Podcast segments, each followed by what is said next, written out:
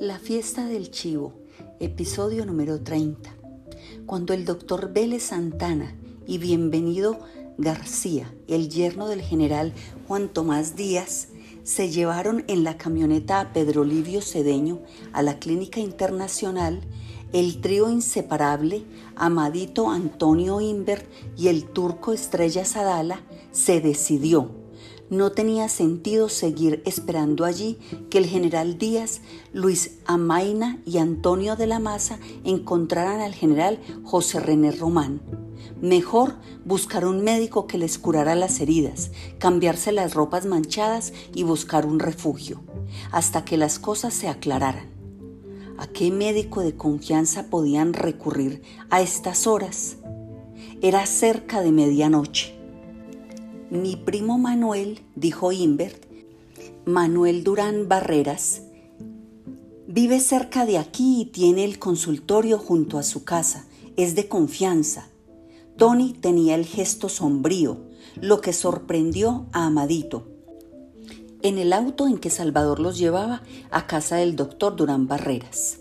La ciudad estaba en silencio y las calles sin tráfico. Aún no había trascendido la noticia, le preguntó.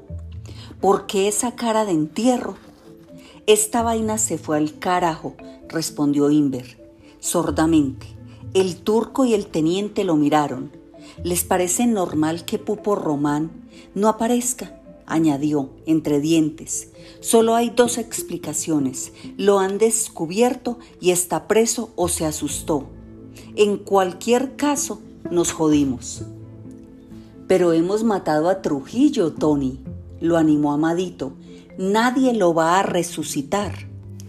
No creas que me arrepiento, dijo Inver. La verdad, nunca me hice ilusiones sobre el golpe de Estado. La Junta Cívico-Militar, esos sueños de Antonio de la Maza. Yo nos vi siempre como un comando suicida. Haberlo dicho antes, mi hermano, bromeó Amadito, para escribir mi testamento. El turco los dejó donde el doctor Durán Barreras y se fue a su casa. Como los calíes descubrirían pronto su carro abandonado en la carretera, quería alertar a su mujer y a sus hijos y sacar alguna ropa y dinero. El doctor Durán Barreras estaba acostado.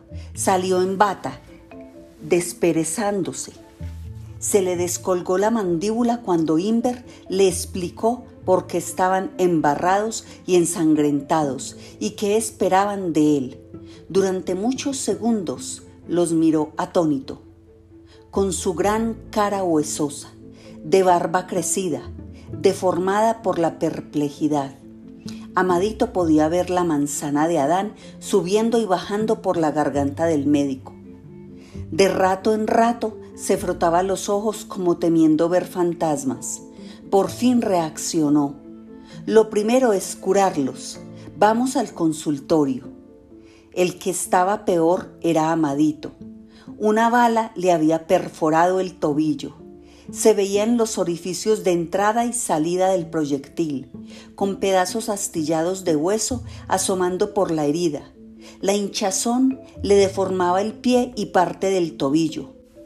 No sé cómo puedes estar de pie con un destrozo así, comentó el doctor, mientras le desinfectaba la herida. Solo ahora me doy cuenta de que me duele, repuso el teniente. Con la euforia de lo sucedido apenas había prestado atención a su pie, pero ahora el doctor estaba allí, acompañado de un cosquilleo ardiente que subía hasta la rodilla. El médico lo vendó, le puso una inyección y le dio un frasquito con pastillas para tomar cada cuatro horas. ¿Tienes dónde ir? le preguntó Inver mientras lo curaban. Amadito pensó inmediatamente en su tía Meca. Era una de las once tías abuelas, la que más lo había mimado desde niño.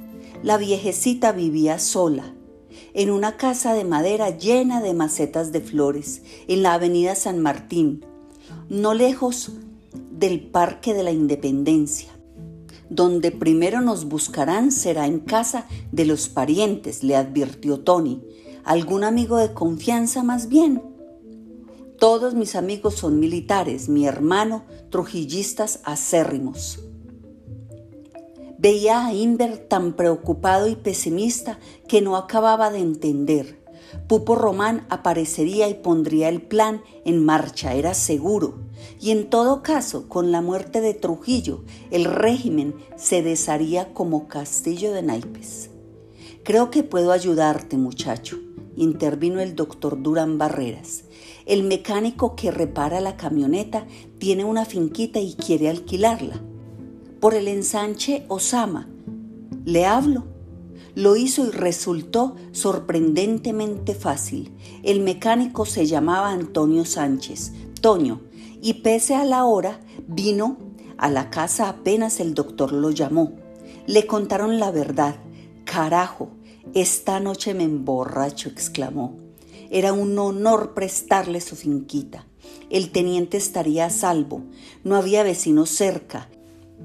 Él mismo lo llevaría en su jeep y se encargaría de que no le faltara comida. ¿Cómo te puedo pagar todo esto, Matasanos? Preguntó Amadito a Durán Barreras. Cuidándote, muchacho. Le dio la mano el médico mirándolo con compasión. No quisiera estar en tu pellejo si te agarran.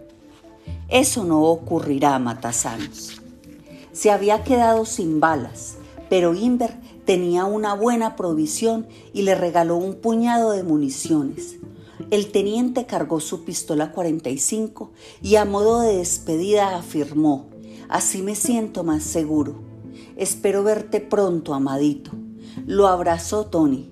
Tu amistad es una de las buenas cosas que me han pasado.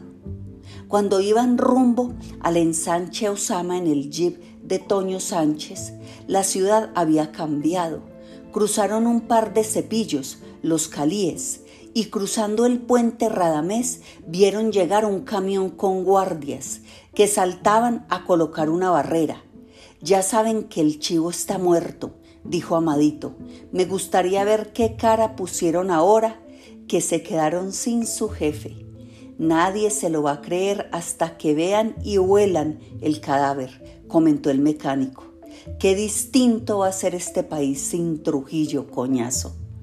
La finquita era una construcción rústica, en el centro de una propiedad de 10 hectáreas, sin cultivar. La vivienda estaba semivacía un catre con colchón, unas sillas rotas y un botellón de agua destilada. Mañana te traigo algo de comer, le prometió Toño Sánchez. No te preocupes, aquí no vendrá nadie.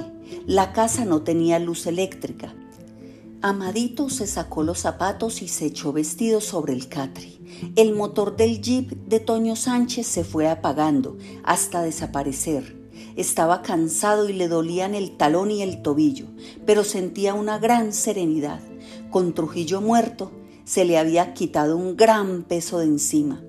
La mala conciencia que le roía el alma desde que se vio obligado a matar a ese pobre hombre, el hermano de Luisa Gil, Dios mío, ahora estaba seguro, se iría disipando.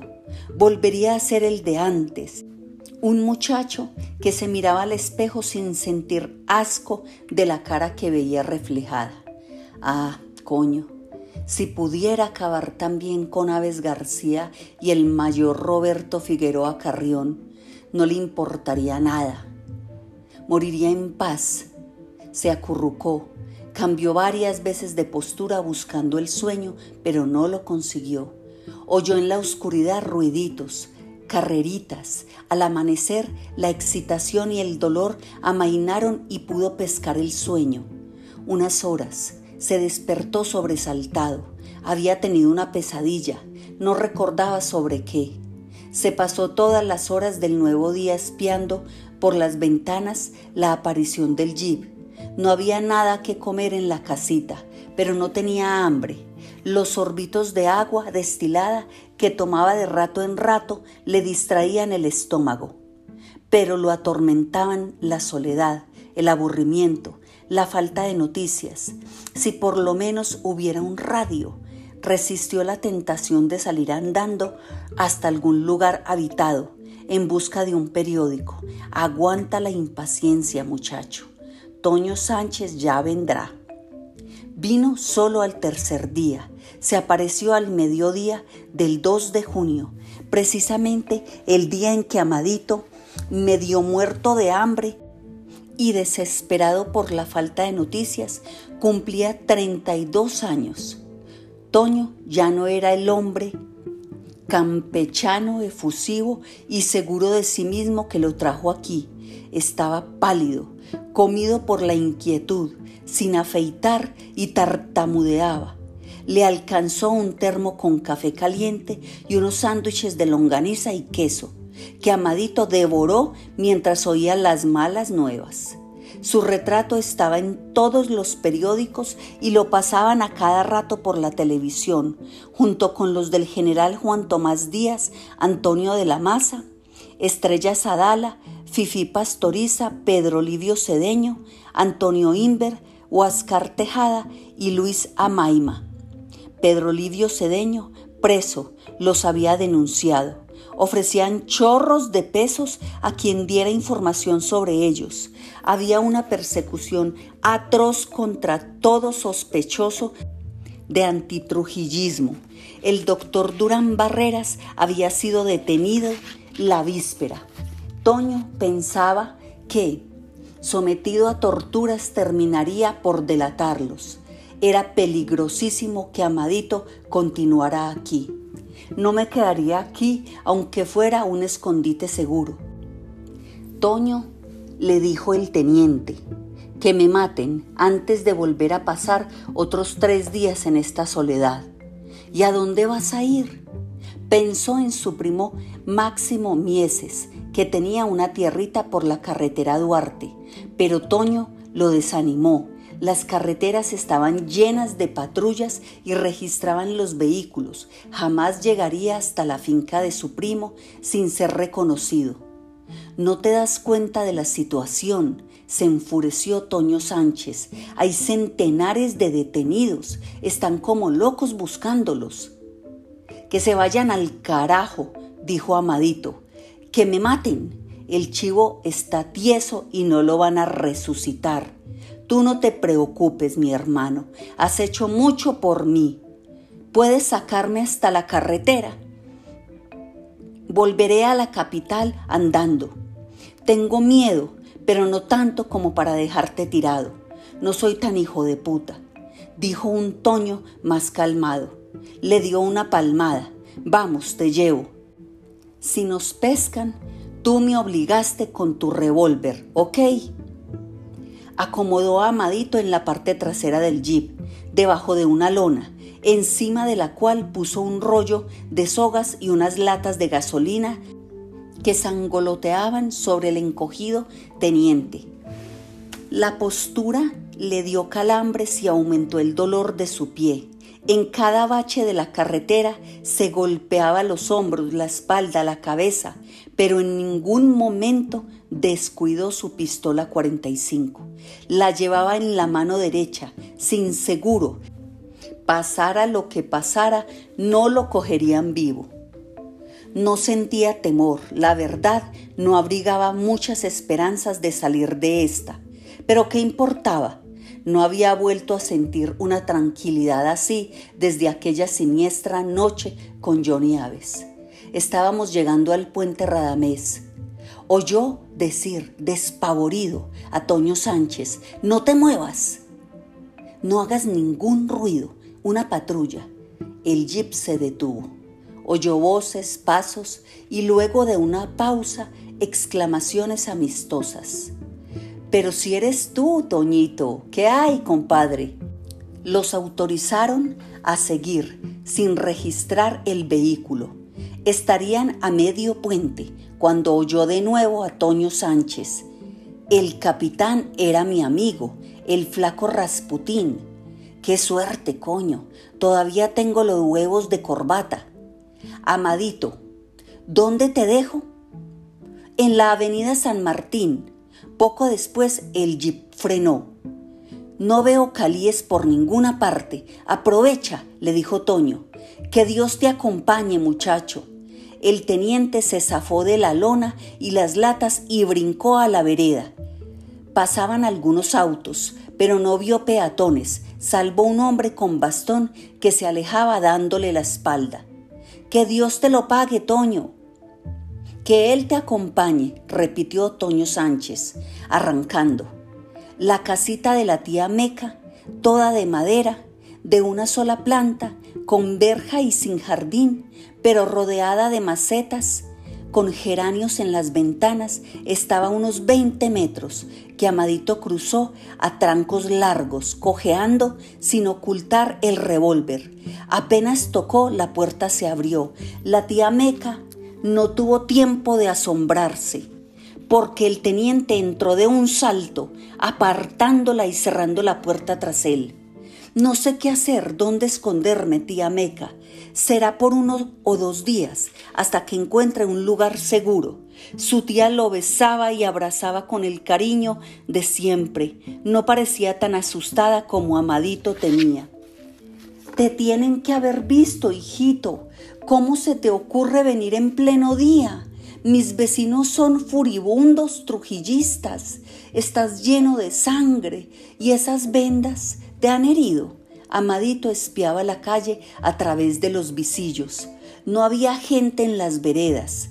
Puertas y ventanas del otro lado de la calle estaban cerradas.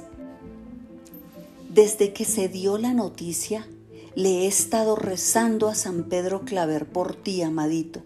Él es un santo tan milagroso. Su tía Meca le tenía apresada la cara con sus manos cuando saliste en la televisión y en el Caribe, varias vecinas vinieron a preguntarme, a averiguar. Ojalá que no te hayan visto. ¿En qué facha estás, hijito? ¿Quieres algo? Sí, tía, se rió él, acariciándole los blancos cabellos, una ducha y algo de comer. Me muero de hambre. Sí, además es tu cumpleaños, recordó la tía Meca y volvió a abrazarlo. Era una anciana menuda y enérgica, de expresión firme y ojos profundos y bondadosos. Hizo que se quitara el pantalón y la camisa para limpiárselos, y mientras Amadito se bañaba, fue un placer de los dioses. Le calentó todos los sobrantes de comida en la cocina. En calzoncillos y camiseta, el teniente encontró en la mesa un banquete fritos verdes, longaniza frita, arroz y chicharrones de pollo. Comió con apetito, escuchando las historias de su tía Meca. El revuelo que causó en la familia saber que era uno de los asesinos de Trujillo. A casa de tres de sus hermanas se habían presentado los calíes en la madrugada, preguntando por él. Aquí no habían venido todavía. Si no te importa, quisiera dormir un poco, tía, Hace días que apenas pego los ojos, de aburrimiento. Me siento feliz de estar aquí contigo. Ella lo llevó hasta su dormitorio y lo hizo echarse en su cama, bajo una imagen de San Pedro Claver, su santo favorito. Cerró los postigos para oscurecer la habitación y le dijo que, mientras dormía la siesta, le limpiaría y plancharía el uniforme ya se nos ocurrirá dónde esconderte, amadito. Lo besó muchas veces en la frente y en la cabeza. Y yo, que te creía tan trujillista, hijo, se quedó dormido al instante. Soñó que el turco Sadala y Antonio Inver lo llamaban con insistencia, Amadito, Amadito. Querían comunicarle algo importante y él no les entendía los gestos ni las palabras. Le pareció que acababa de cerrar los ojos cuando sintió que lo remecían. Ahí estaba la tía Meca, tan blanca y espantada que sintió pena por ella, remordimientos por haberla metido en esta vaina. Ahí están, ahí están. Se ahogaba persignándose. Diez o doce cepillos y montones de calíes, hijito. Él estaba ahora lúcido y sabía perfectamente qué hacer.